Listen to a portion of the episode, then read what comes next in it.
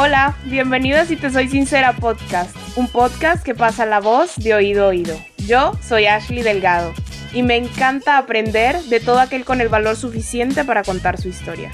Para mí todo el mundo tiene algo que contar y más importante, algo que aportar al mundo.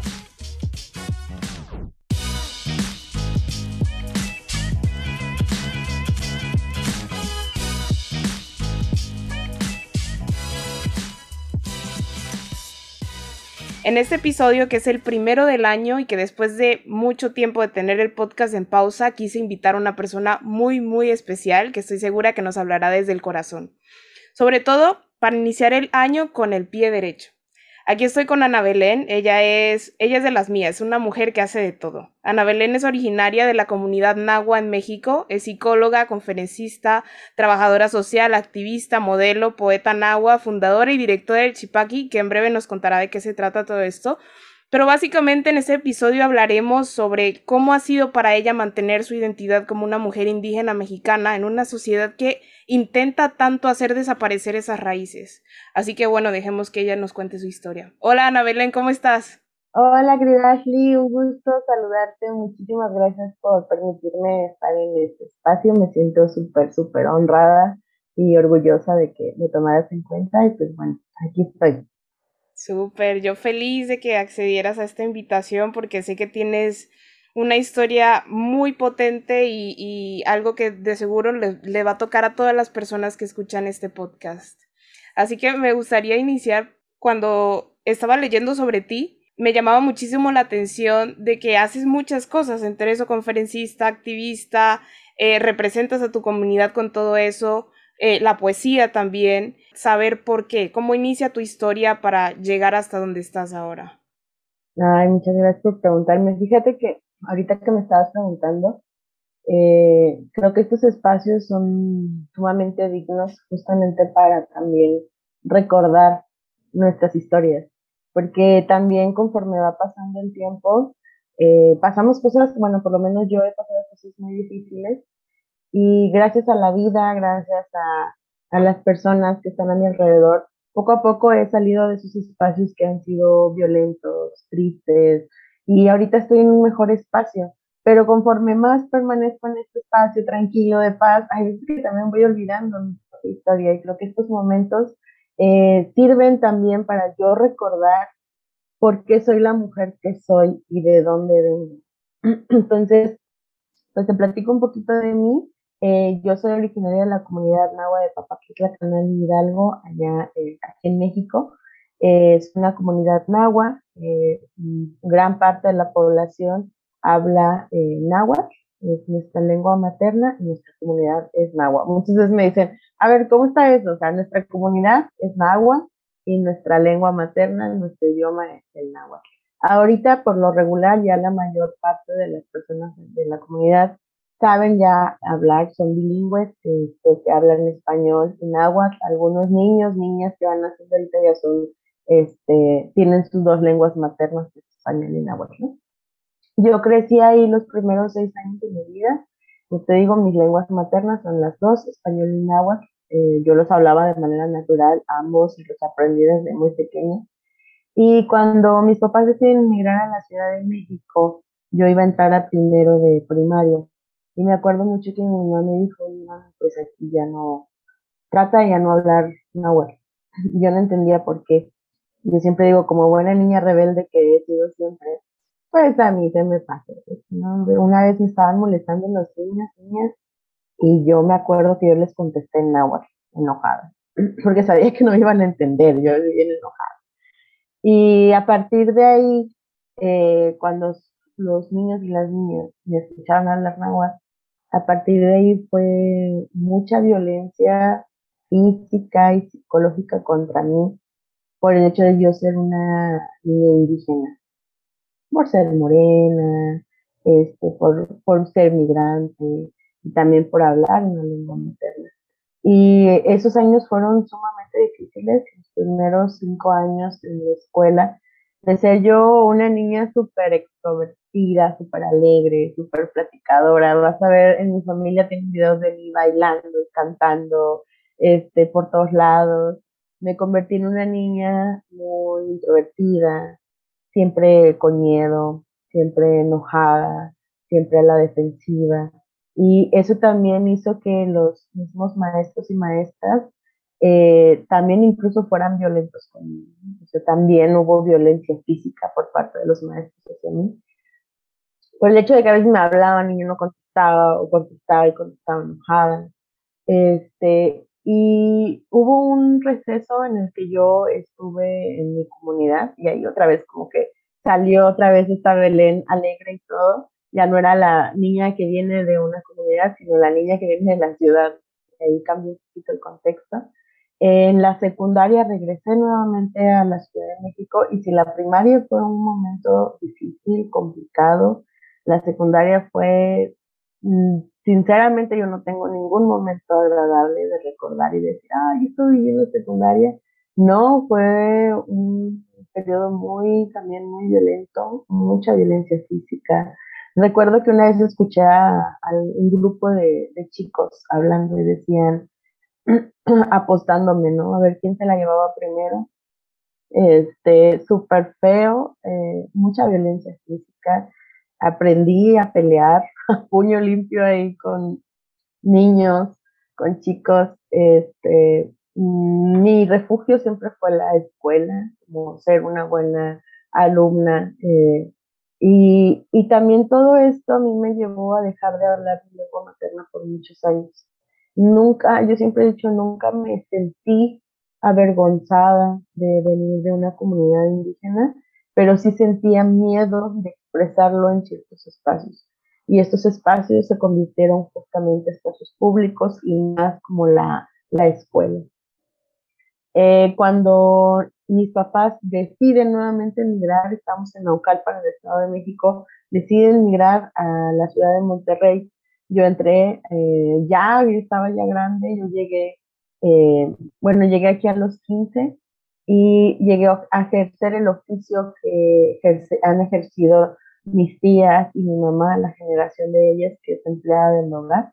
A los 15 años yo llegué a trabajar, como aquí le dicen, en casa, este, de planta, a los 15. Yo la verdad no sé cómo sobreviví los primeros dos años porque yo recuerdo que hacía el que hacer súper mal también. O sea, yo también me pongo a pensar, pues era una niña, al final de cuentas no, no sabía hacer muchas cosas. Eh, fue algo muy complicado también porque eh, estaba muy desprotegida, ¿no? O sea, vivía en casa de personas desconocidas, a veces que no me dejaban salir los fines de semana, a veces pasado un mes y no salía porque no me dejaban salir. Este, yo hacía de todo, yo era, hacía la limpieza, hacía la lavandería, hacía comida, cuidaba a los y las bebés que estaban, en él y la bebé que estaban ahí, yo era así como, si había que levantarse a las 3 de la mañana, me levantaba cuidar y luego a las 6 de la mañana otra vez estar limpiando, si no querían que yo saliera, no salía. Y me acuerdo mucho que a mí me generaba una muchísima depresión estar ahí encerrada. Y, y también, pues al final en mi familia, pues siempre hubo problemas de, de violencia, ¿no? O sea, habían problemas muy fuertes este, con mis papás. Eh, también pues yo era en ese momento, pues me volví también parte de aportar económicamente a la casa. Pero todo eso era como, perdí mi identidad por completo. O sea, yo estaba de que, pues, ¿quién soy? Porque al final nunca me aceptaron en la escuela por ser quien era. Y también yo misma suprimí parte de mi identidad. Me acuerdo mucho que yo decía, a fuerzas, yo quiero estudiar. Yo decía, lo único, lo único que me mantenía cuerda en, esa, en ese cuartito pequeño de cuatro paredes era leer. yo me acuerdo que me zambutía dos, tres libros por mes y leer, leer, leer. Yo decía, lo único que yo quiero hacer ahorita es estudiar. Y a los 18 años yo entré a estudiar la preparatoria. Quería vivir la experiencia de estudiar y saber que se sientan lo mejor, que no se traten como me trataron en la, primaria en la secundaria. Fue una experiencia un poco más positiva, pero yo sentía justamente que me seguía faltando algo. Pasaron muchas cosas, la verdad, el, el que yo te cuente mi historia de cómo terminé una licenciatura, es larga. La verdad es que yo siempre digo que dicen que ahorita la escuela es un derecho, pero para mí fue un privilegio y fue un privilegio que tuve que pagar muy, muy, muy alto. O sea, no solamente económicamente, físicamente, psicológicamente, intelectualmente, verdaderamente era una carrera de relevos. El tener que estudiar y tener que trabajar y tener que mantener una beca deportiva, una beca de promedio, pero tener buen rendimiento en, en el trabajo, en las prácticas, en el servicio, en el deporte, o sea, tener problemas familiares también, verdaderamente estudiar para mí y no dudo que para muchas personas de, del país y de Latinoamérica sigue siendo también un, un, este,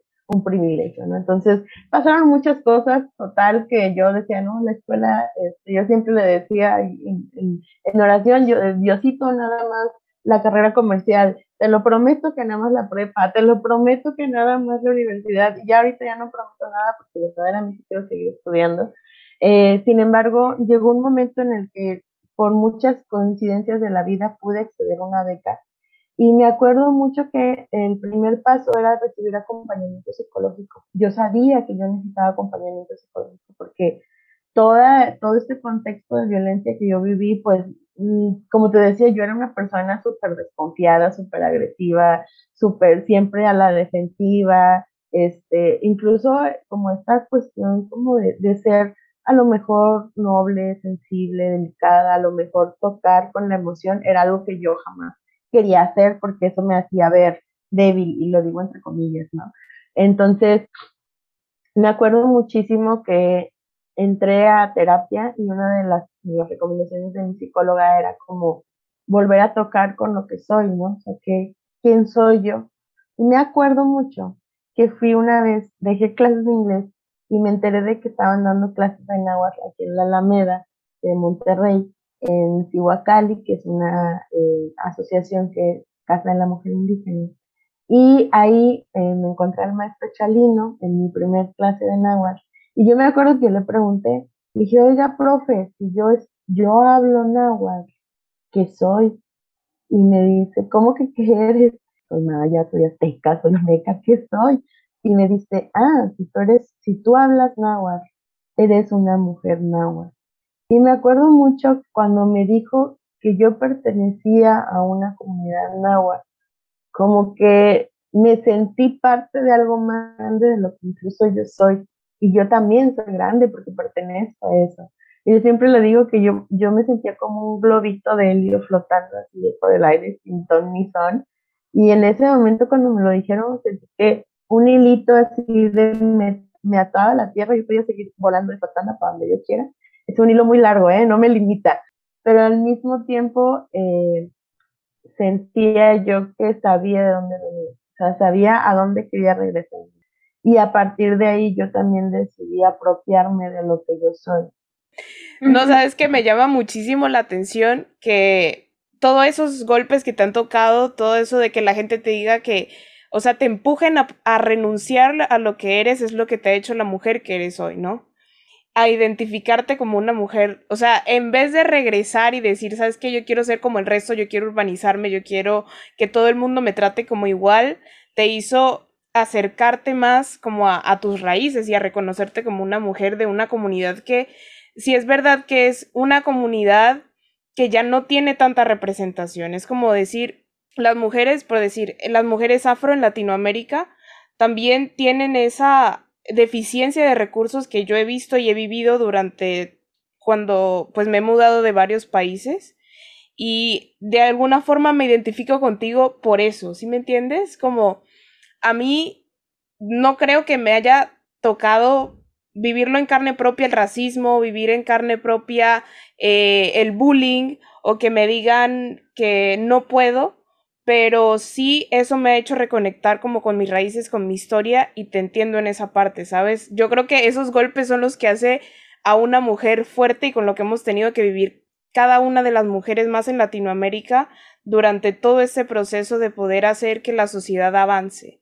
Entonces, me llama muchísimo la atención y, y tú, desde tu punto de vista, ¿por qué es para ti tan importante reconocerte ahora como una mujer Nahua, tomando en cuenta toda tu historia y todo lo que te ha tocado vivir? Creo que tiene mucho que ver, eh, algo que tú decías ahorita que se me, se me hizo muy interesante también. Me decías, bueno, que no quise entrar como a, a ser parte de, de, de, la manada, ¿no? De, de, seguir como estos estándares, estos estereotipos. Me, muchas gracias por pensarlo, pero la verdad es que no. Sí lo hice muchos años, me acuerdo que cuando yo estaba en la, en la primaria, verdaderamente yo me veía al espejo y decía, ¿por qué no soy más blanca? O sea, si yo fuera más blanca, la gente no me, los niños, las niñas no me insultarían como lo hacen, porque lo hacen también refiriéndose a mi color de piel.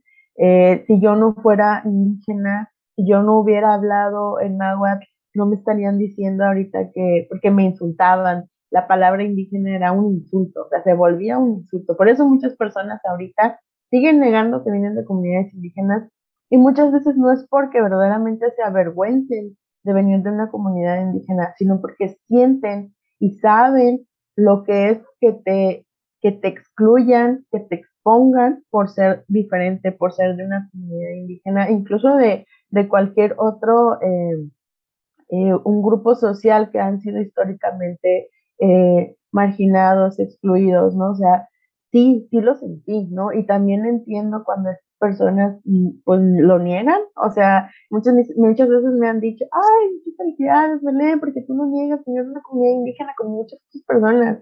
Y yo, a ver, espérate, o sea, si lo están negando es por algo, es porque está pasando algo, hay violencia sistémica dentro de nuestro país, o sea, ¿por qué, nos llega, por qué llegamos al punto de negar algo que es parte de nuestra identidad, de nuestra historia. Y también lo digo como psicóloga, ¿no? O sea, porque tan, tan rica que es, hablando de una herencia cultural, tanto lingüística como, como cultural, como física, tangible.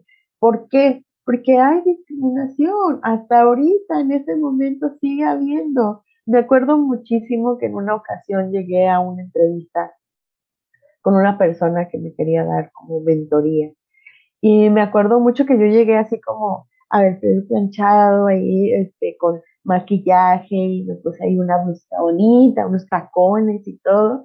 Y llegué y me dice, oye, te ves muy bien, así, no, así ni pareces una mujer indígena. Y para ella eso era un halago, ¿no? Es como de, ay, te ves tan guapa que ni pareces una mujer indígena. Y para mí fue, wow. o fue así como de, órale, en ese momento no dije nada, pero me sentí incómoda y no supe qué decir, si gracias o, o qué. Ya mucho tiempo después como que yo lo analicé y dije, o sea, ese, esto no está chido, o sea, no está chido que utilicen como el negar que vienes de una comunidad indígena como un halago. Y de hecho, en muchas ocasiones también me ha pasado que me, me llegan, se acercan a mí y me dicen, oye, tú eres de, este, de, bueno, o sea, si tú hablas diferente, tú eres, este, pues tú qué eres, y yo, una persona, no, pero, o sea, ¿qué eres? Y yo, pues una mujer, creo que me identifico como mujer, o sea, yo también como que les, les doy así como de, ay, es que no sé cómo preguntar, y yo, pues preguntan, o sea, si lo haces con respeto, con empatía, pues está bien. Y me dicen, tú eres indígena, ¿verdad? ¿De dónde vienes? Y yo, y es ahí cuando me doy cuenta también que para la gente es como, eh, no, cuidadito y yo te voy a confundir a ti con una persona indígena porque te vas a ofender. Ajá, y entonces por eso muchas personas, incluso ahorita está el, el término de pueblos originarios. Eres una persona de un pueblo originario. La persona indígena, perdón, la palabra indígena significa originaria, originario de. Entonces, nada más esa palabra la cambiaron a pueblos originarios. Y digo, ¿por qué tener que cambiar la palabra? Porque significa que la palabra indígena tiene un contexto de mucha violencia que verdaderamente hay que seguir trabajando para, para resignificarlo de una manera positiva. Porque tanto la sociedad como las personas que vivimos de comunidades indígenas muchas veces lo hemos tomado de una manera negativa por el contexto en el que se utiliza de una manera de insulto. Y por muchos años yo también, o sea, por eso dejé de hablar náhuatl, porque decía, bueno, si dejo de hablarlo, tal vez de esta manera ya no me van a seguir diciendo cosas, pero sí me ha tocado que también no solamente esta cuestión de discriminación por venir de una comunidad indígena, sino también de una, de una violencia sistémica que existe por, también por el hecho de ser mujer, también por el hecho de, de, de ser pobre, también por el contexto de venir de una comunidad indígena, también desde, desde cuántos estudios tienes o no, porque también son herramientas que te ayudan a defender. O sea, hay todo un contexto, ¿no? O sea, yo me acuerdo mucho que hace algunos años iba yo con una amiga a un centro comercial de, pues, una zona como de eh, socioeconómica media alta, me acuerdo, ¿no? O sea, era un centro comercial y yo iba, yo y mi amiga íbamos las dos igual de greñudas, así en fodongas, con el chongo, con pijama, así, ¿no? Yo iba así, y ella también. La diferencia es que ella es blanca y yo soy morena. Y me acuerdo que llegó un punto en el que el guardia no se despegaba de mí, o sea, era un, en una tienda de cosméticos y cositas así para que cabello y bolsas y así. Y, la, y el guardia no se despegaba de mí de una manera que ya era como acoso, o sea, ya fue como un punto de decirle, o sea, ¿por qué me sigues a mí y por qué no sigues a mi compañera? Que ella está igual de greñuda que yo, ¿no? El hecho era de que yo estaba, yo, yo soy morena, ¿no? Y, y también muchas veces lo he visto, me acuerdo, aquí en, en Monterrey está una, una zona que se llama la Alameda, que es donde muchas mujeres indígenas, hombres y mujeres, eh, personas migrantes, se congregan ahí los fines de semana. Es como un punto de encuentro, un punto de partida para conocer la ciudad. Recién llegas a Monterrey y conoces ahí porque ahí te llevan. Y me acuerdo mucho que en una ocasión yo le mencioné a una persona, oye, voy a ir la amiga por cierta cosa, y me dice, ah, ya vas a gatear. Y yo, aquí es como que ya voy a gatear. Y dice, sí, es que ahí nada más van las gatas, refiriéndose justamente a, a las mujeres que ejercen el trabajo del hogar, como yo también en algún momento lo ejercí. Y muchas personas, o sea, en Monterrey reconocen ese, ese, ese espacio justamente de las personas migrantes, ¿no? Y ahorita también hay muchas personas eh, afroamericanas, afrodescendientes, que también están ocupando los espacios eh, migrantes también, o sea, de Venezuela, de Colombia, este, que están aquí en Monterrey, ¿no? Y existe un problema de discriminación enorme, enorme. O sea, yo a veces voy caminando por la calle y observo cómo observan las otras personas a, a una persona de un color de piel diferente a ellos. ¿no? Y a una persona blanca, pues X, ¿no? Pero si no es, eh, si, si, si no es así, se les queda viendo también como una manera muy despectiva o de, ay, me van a venir a robar, este, eh, y también, o sea, de repente en Facebook empiezan los comentarios de, nos vienen a quitar empleos, nos vienen a quitar plazas en las escuelas, y como Monterrey tiene plazas abiertas los 365 años de muchos empleos. Y, y la verdad es que es, es un tema de, también de violencia sistémica. O sea, existe mucha discriminación en los países, por lo menos en mi país y en Latinoamérica, no lo dudo. También estuve en Colombia hace como dos años y era algo igual. Me acuerdo que también me dijeron, me dice, ay, pero tú no te ves tan morenita, no te ves tan negrita. Y yo que, o sea, ¿cómo? o sea, me decían, ten cuidado en la calle, pero, pero no, tú no te ves tan morenita, no te ves tan negrita, ¿no? Como un halago nuevamente. Entonces, es, es un tema y, y decirte que no he intentado pertenecer o entrar en el estereotipo de belleza, en el estereotipo aceptable que la misma sociedad impone, si te dijera que no he querido entrar, te estaría diciendo porque sí lo hice y muchas veces de manera inconsciente lo sigo haciendo porque todo lo que está en redes sociales, todo lo que está en publicidad, incluso esta, esta, ¿cómo te podría decir? Este positivismo de todo lo puedes hacer tú, este, eh, si no estés triste, ay, estate contenta, ¿no? O sea, también todo esto es, es, es todo un tema, ¿no? Porque incluso también las personas neurodivergentes, no podemos entrar en el, en el estereotipo de belleza de, de, de persona que, que, puede entrar ¿no? en estos estándares. Para mí, encontrarme misma ha sido un proceso muy largo. Tengo ya cinco años, en, seis años en terapia. Este año empecé a ir con psiquiatra, que fue un tema muy fuerte también para mí, decidir tomar la decisión. Pero creo que también una de las cosas que influyó mucho en mí para yo poder empezar a, a creer en mí y hacerme consciente de la mujer que soy fue a contar mi propia historia. Por eso es que para mí son tan dignos estos espacios en los que nos dan esta oportunidad de contar nuestras propias historias. Yo viví un tema muy fuerte de abuso físico, psicológico y sexual en mi niñez, que es algo que eh, me costó muchos años también entender y ponerles nombre. Y me acuerdo que mi, psicóloga, mi psicólogo, porque tuve dos, Marce y Alex, me decían, cuenta tu historia, toma esos espacios y haz los tuyos. Y cuenta tanto tu historia que llegue un momento en el que ya no duela, pero que se integre. Y te puedo contar ahorita muchas cosas muy tristes de mi vida y ya no es ese sentimiento de querer llorar y sentirme abatida, frustrada. Ahora ya es como más desde el entendimiento y desde el, desde haberlo integrado, ¿no? Y me acuerdo que justo empecé a tomar los espacios en los que me decían, oye, Belén, queremos que nos platiques un poquito de ti. Y tomar un micrófono es un privilegio que muchas personas no tienen. Y yo dije, sí es cierto, me voy a aventar. Y me acuerdo que de esa vez que tuve esa conferencia, esa plática, hablaba del tema de resiliencia, que creo que es un tema que me caracteriza y del que creo que lo he vivido en carne propia.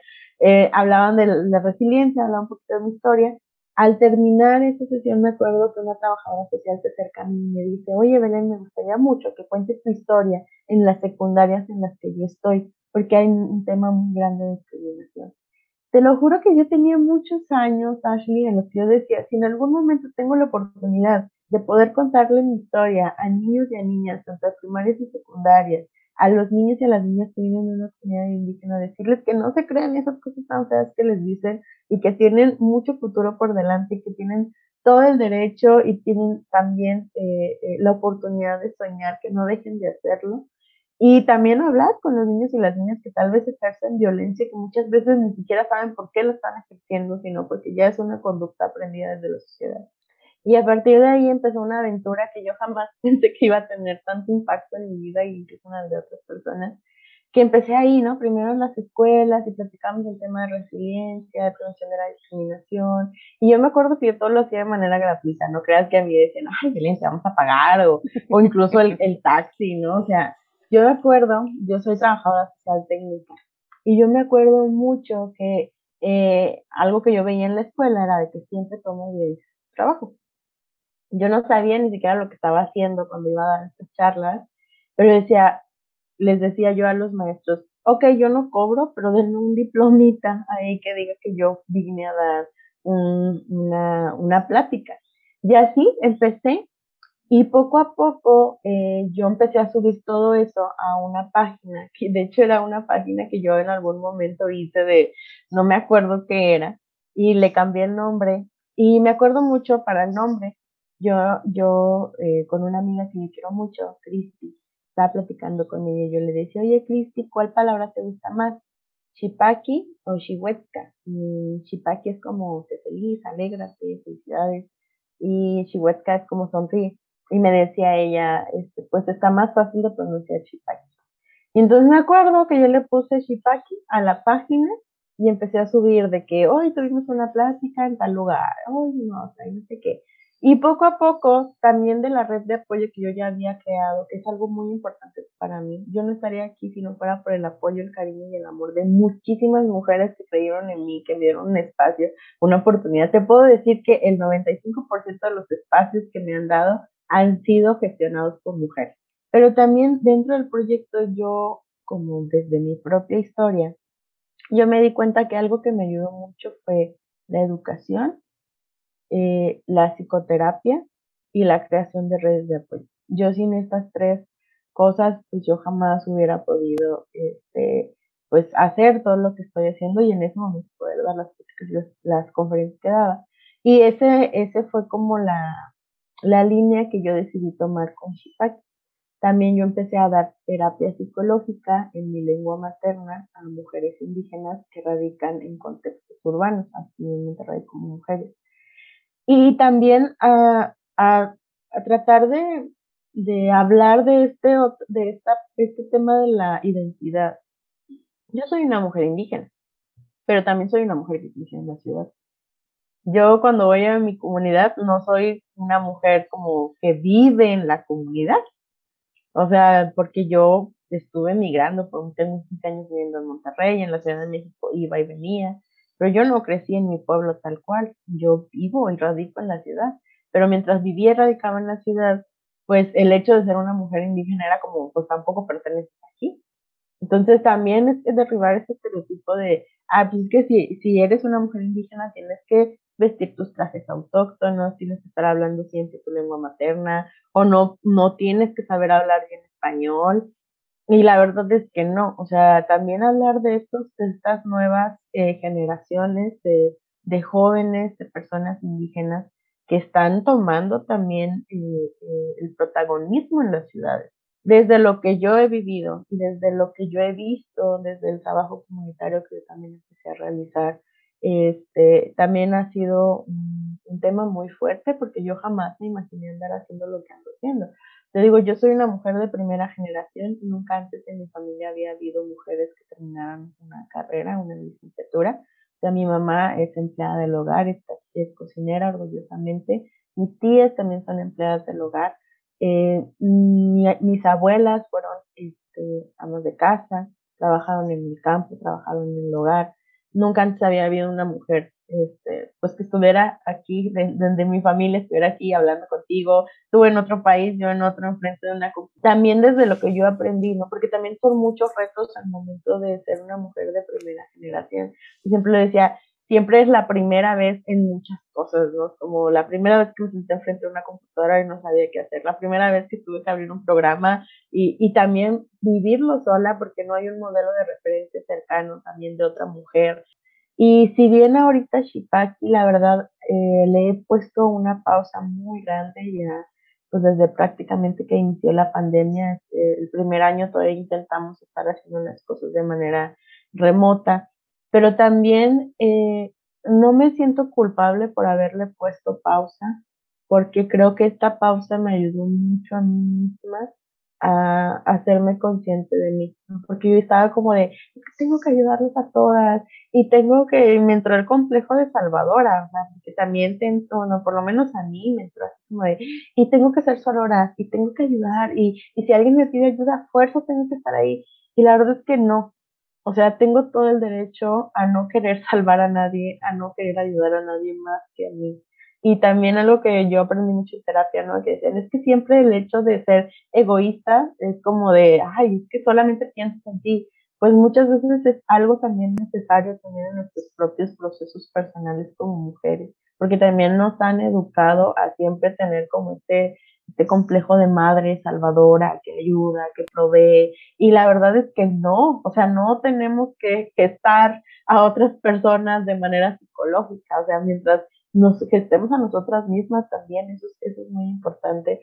Entonces creo que este año y medio, casi ya dos años de pandemia, por así decirlo, eh, me ha ayudado mucho a, a enfocarme también en mí, a poner límites, a y también a prestar más atención a mi propia salud mental, que también fue algo muy, muy fuerte, que el primer año de pandemia fue algo muy, muy pesado y que hasta ahorita siento que poco a poco voy teniendo ya más espacios en donde me siento. Entonces creo que sí ha sido una travesía muy, muy hermosa, eh, todo lo que he vivido, muy difícil también. Sin embargo, creo que esto es lo que me ha hecho ser la persona que soy he tocado más en ser, me, me, he encontrado a mí misma tal cual No sé que soy una, una mujer, sé que soy una mujer indígena, pero antes de eso soy Belén. Soy Belén con sus propios sueños, con sus propias metas, que a lo mejor antes me gustaba algo y ahora tal vez ya no tanto. Si alguna antes me comportaba de una manera, a lo mejor ahora es diferente. Este, también hacer más más compasiva conmigo misma porque era muy dura yo también de no tienes que llorar, no ser débil y lo digo entre comillas porque esa palabra para mí no existe. Entonces, eh, ahorita creo que soy una persona más tranquila. Obviamente que también lidiar con, eh, con muchos temas en cuanto a salud mental no es fácil. Sin embargo, también me ha ayudado creo que a ser más sensible también con mis pacientes como como psicóloga, ¿no? También tener como esta empatía, ¿no? no solamente es como de acompañar, ¿no? Y decir, oye, puede ser esto o lo otro, sino también de que, oye, a mí también me ha funcionado, ¿no? Entonces, pues sí, son muchas cosas así. claro, claro, y me encanta oír eso, que todo tu proceso ha sido, mira, cuesta arriba, cuesta abajo y de nuevo cuesta arriba.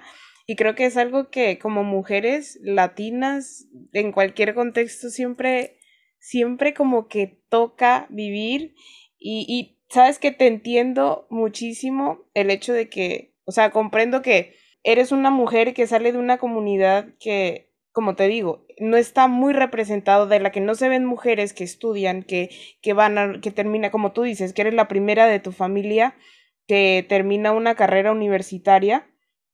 Y la verdad es que veo que hay esa necesidad de mostrar que, bueno, también podemos nosotras, también somos inteligentes, también, eh, porque en estos días estaba leyendo, en México la mujer indígena, por decirlo así, es una parte clave en lo que es la sociedad hoy, tanto económicamente como culturalmente, como socialmente hablando, y es tan, me parece tan triste que por tanto tiempo la hayan intentado marginalizar, silenciar, y pues tú estás haciendo eso, le estás dando voz y, mostrándote como una mujer que hace parte activa de una sociedad. En el proceso, pues te has encontrado a ti misma y eso es lo más valioso que encuentro y la verdad lo resalto mucho y te admiro muchísimo por eso, porque como decimos en Colombia, eres una mujer berraca. Con, con pantalones, pero que también no todo el tiempo se tiene que, no no te entiendo que no hay esa necesidad de mostrar siempre que eres la mujer fuerte, la que todo puede, la que todo puede cargar, la que todo el mundo ayuda, ¿no? Porque también hay una persona interna que tengo que, que intentar trabajar para poder proyectarme mejor, ¿no? Sí, fíjate que algo también que se me hace muy interesante lo que me estás platicando, es que imagínate, ¿no? Si el trabajo del hogar que hacen las mujeres, no, eh, vamos a poner ejemplo, ¿no? El trabajo que hacen las mujeres en el hogar es invisibilizado, o sea, ya socialmente desde hace muchísimos años. El trabajo dentro eh, obrero de las mujeres también es sumamente invisibilizado. O sea, el trabajo de las mujeres es invisibilizado. Siempre, siempre, siempre, siempre, ¿no? O sea, como no, no, no están ahí, no, no pasa nada, ¿no? O sea, si ellas faltan, no pasa nada, ¿no? Que también se invisibiliza tanto imagínate también ahora el trabajo de las mujeres indígenas, que siempre ha estado presente. O sea, somos parte, contribuimos a la economía de nuestro país de una manera muy, muy fuerte. O sea, si las mujeres indígenas cobráramos todo lo que cobráramos verdaderamente lo que nuestro trabajo vale, no solamente en las artesanías, sino también en el trabajo del hogar, en el trabajo este, como empleadas del hogar, este, todo lo que se ejerce, o sea, nosotras también aportamos a, la sociedad y quisiéramos aportar también desde mejores sueldos, desde mejores viviendas, desde una vida más digna.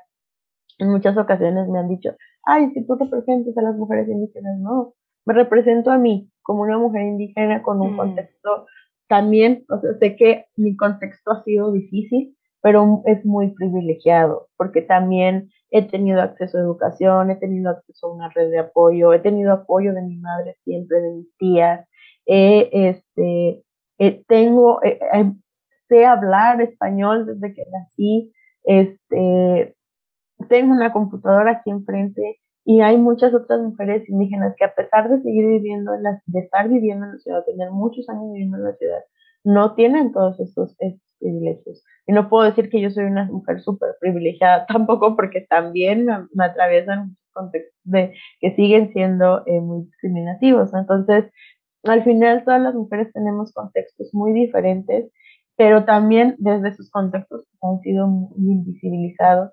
Sin embargo, sin el trabajo tan arduo de estas mujeres, sin, sin todo el esfuerzo, yo nunca voy a olvidar la imagen de mi mamá yéndose en las madrugadas a trabajar, con el nudo en la garganta de dejar a sus hijos solos, en casa, sola.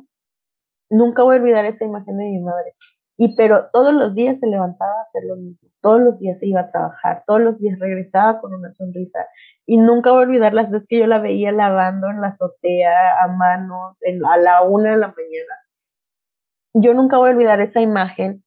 Y mm, cada que veo a estas mujeres, a las mujeres que están en mi contexto, me acuerdo de mi madre y también me pongo a pensar en todo lo que ellas están viviendo. Nosotros fuimos vendedoras ambulantes, mamá y yo, y ahorita vivo aquí en la ciudad, en el mero centro de Monterrey, y todos los días paso y veo a, a las señoras en sus puestos ambulantes, y yo digo, no manches, o sea, ¿qué seríamos de estas mujeres? ¿Qué seríamos sin estas mujeres que todos los días se levantan a trabajar? No solamente mujeres indígenas, o sea, mujeres de todos los contextos, incluso socioeconómicos, porque también en los estratos más altos económicamente hablando, las mujeres también viven y sufren muchos otros contextos de violencia. Entonces, eh, también es sumamente importante dignificar y visibilizar el, trabajo de todas las mujeres, ¿no? que muchas trabajan desde casa, otras en oficina, otros en, en negocios, otros de manera independiente. Ahorita también esto de la pandemia que no sé si ustedes también allá en Colombia, en Panamá, están escuchando el, concepto de las nenis, que son las mujeres que ahorita están, este, empezaron a vender de manera eh, por Facebook, por redes sociales, y que están como emprendedoras, y que también en la pandemia nos hicieron un parote así de, de que ellas también están contribuyendo a la economía para que no se estanque. Entonces, creo que definitivamente es algo muy importante también. Por eso te digo que estos espacios son sumamente dignos y también se vuelven eh, combativos, por así decirlo, también se vuelven espacios de resistencia en los que las voces de las personas que vienen y hablan en estos espacios como el tuyo también quedan ahí como para que otras personas los puedan escuchar, así como de que casi en, en, en la inmortalidad, ¿no? De que cualquier persona los puede llegar y que los puede escuchar y también se puede apropiar incluso de las historias. No sabes lo mucho que yo he aprendido escuchando historias de otras mujeres, de otras personas y que han contribuido mucho a mi vida sin que esas personas lo sepan. Entonces, pues muchas gracias también por, por estos espacios y sé que no es fácil gestionarlo, pero gracias por seguir existiendo. Ay, tan bella, tan bella. No, sí, todas, todas las mujeres que estamos aquí estamos generando revolución. Por eso es que estamos aquí sentadas, por eso es que estamos intentando comunicar ese mensaje, por eso es que estamos intentando hacer que el mundo nos vea, que el mundo vea a estos líderes que están haciendo de ese mundo un lugar mejor que están intentando, como dices, detrás de ti hay un montón de mujeres que te dieron escalón para hacer esa red que ahora hace la mujer que eres y, todo lo que has logrado hacer como conferencista, como activista, como poeta, eso no se logra de la noche a la mañana y tampoco se puede solo, que eso... Y Ana Belén, me gustaría preguntarte, ¿qué consejo le darías a las personas que así como tú quieren ver un cambio en la sociedad? Pues creo que el cambio más revolucionario que puede haber es pues con uno mismo, una misma, ¿no? O sea, hacernos conscientes también de que hay otros contextos muy diferentes a los nuestros. También muchas veces salirnos de nuestras propias burbujas eh, y tomar en cuenta, pues, como te digo, las historias de otras personas, pero también enfocarnos a nuestra salud mental es algo muy importante. Creo que la salud mental es revolucionaria al 100%.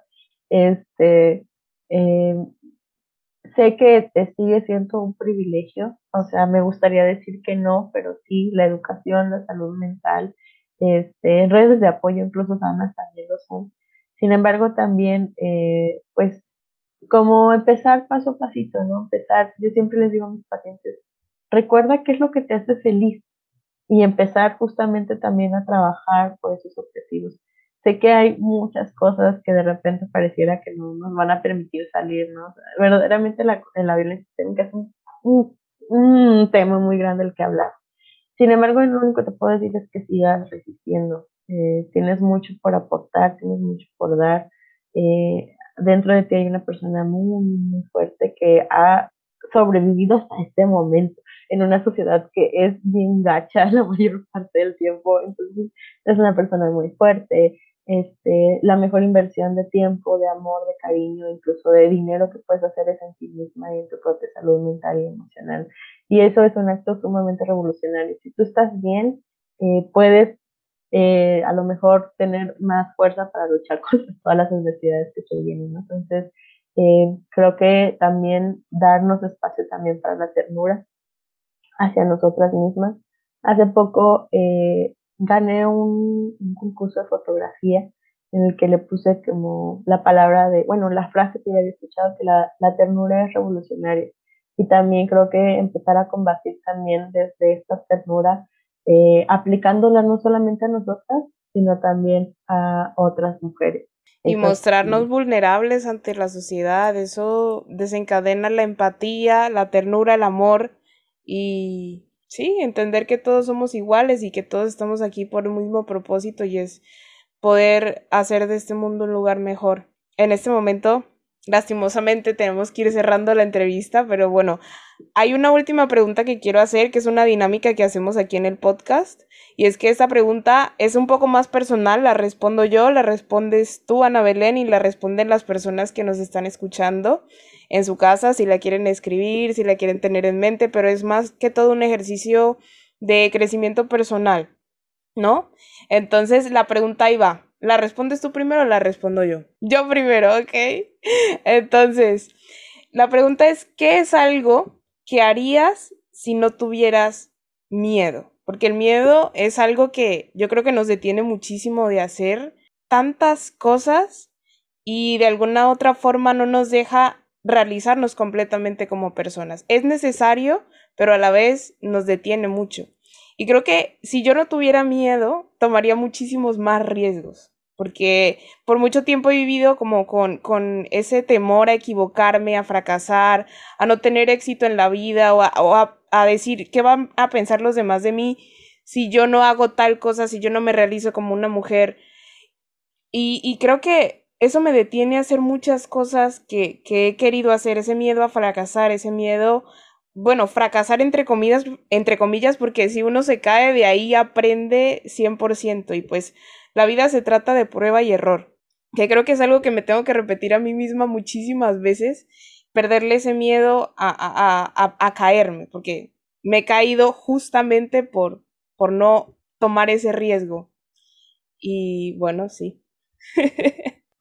Creo que, creo que es muy parecido a lo mío también. Si no tuviera miedo, creo que mostraría a lo mejor un poco más mis miedos. Eh, en el paso de los años he tratado como de mostrarme más, eh, sí, más humana, más sensible, este, más eh, vulnerable.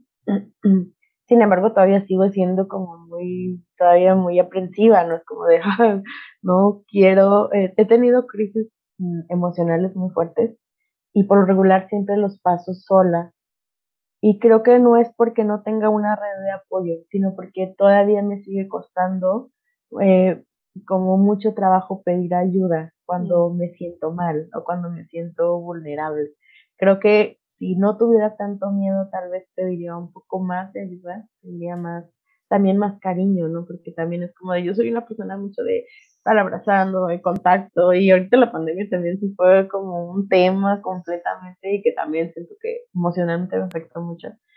Creo que pediría más ayuda y también eh, mostrarme más tal cual soy, o sea, con, con, con todos estos matices es algo que he estado trabajando muchos años, pero siento que todavía sigue siendo un, tema muy grande, ¿no? Mostrarme tal cual soy. Eh, poco a poco lo voy haciendo. Eh, el miedo es un amigo, una amiga eh, constante, presente, está sentado aquí al lado de mí todo el tiempo, pero también he aprendido a convivir con, con, con él, con ella, estar ahí como de, bueno, ay, quédate un ratito, este, ya ratito vienes y me abrazas si quieres, este, siempre estos espacios a mí me, generan mucha ansiedad, o sea, ya cuando me siento, oh, no te veías nerviosa, no te veías este, asustada y yo. Y tú, ajá, no te creas, no te creas. No, te creas, no sabes todo lo que está pasando en mi cabeza, ¿no? Este, pero sí creo que me mostraría un poco más vulnerable ante, ante las demás personas y me de apoyo. pediría ayuda, mm, pediría, pediría más ayuda cuando verdaderamente lo necesito. Y cuando, y es cuando también siento que no merezco ese cariño, ese amor, creo que es cuando más lo merezco y tal vez debería pedir más, más ese apapacho. Es un proceso que sigo trabajando, pero creo que eso es lo que haría. Claro, claro, y además que el miedo nos respira aquí en la nuca todos los días, así que es mejor hacer las paces con él antes de, de hacerle la guerra. Exacto. Ay, bueno, qué lindo, qué lindo escucharte y, y bueno, ustedes ya la escucharon, Ana Belén, además de ser una mujer que representa activamente su comunidad, su historia y sus raíces día a día también nos recuerda que es una persona íntegra, es aquella que, que da ejemplo a través de sus acciones y que cuando se hacen las cosas más que todo con amor y pasión, el mensaje resuena más fuerte y llega más lejos. Así que gracias Ana por ser esa líder que decide hacer revolución a través de su historia. Y bueno, Recuerden que en la descripción del podcast se encuentran las redes de Ana Belén y de Chipaki para que se pasen por allá un rato y sigan aprendiendo de ella. Y además no olvides darle follow al podcast en cualquiera de las plataformas desde las que nos escuchas para que no te pierdas ningún episodio. Gracias, Ana. Hasta luego. Y bueno, dicho esto, cada uno de nosotros es un minúsculo grano de arena en el universo. Sin embargo, todo es producto de algo y causa para algo mayor. Así que vive y aprende que entre tanta arena se construye una playa entera. Para mantenernos conectados, síguenos en Instagram como Sincera Podcast y nos vemos muy, muy pronto.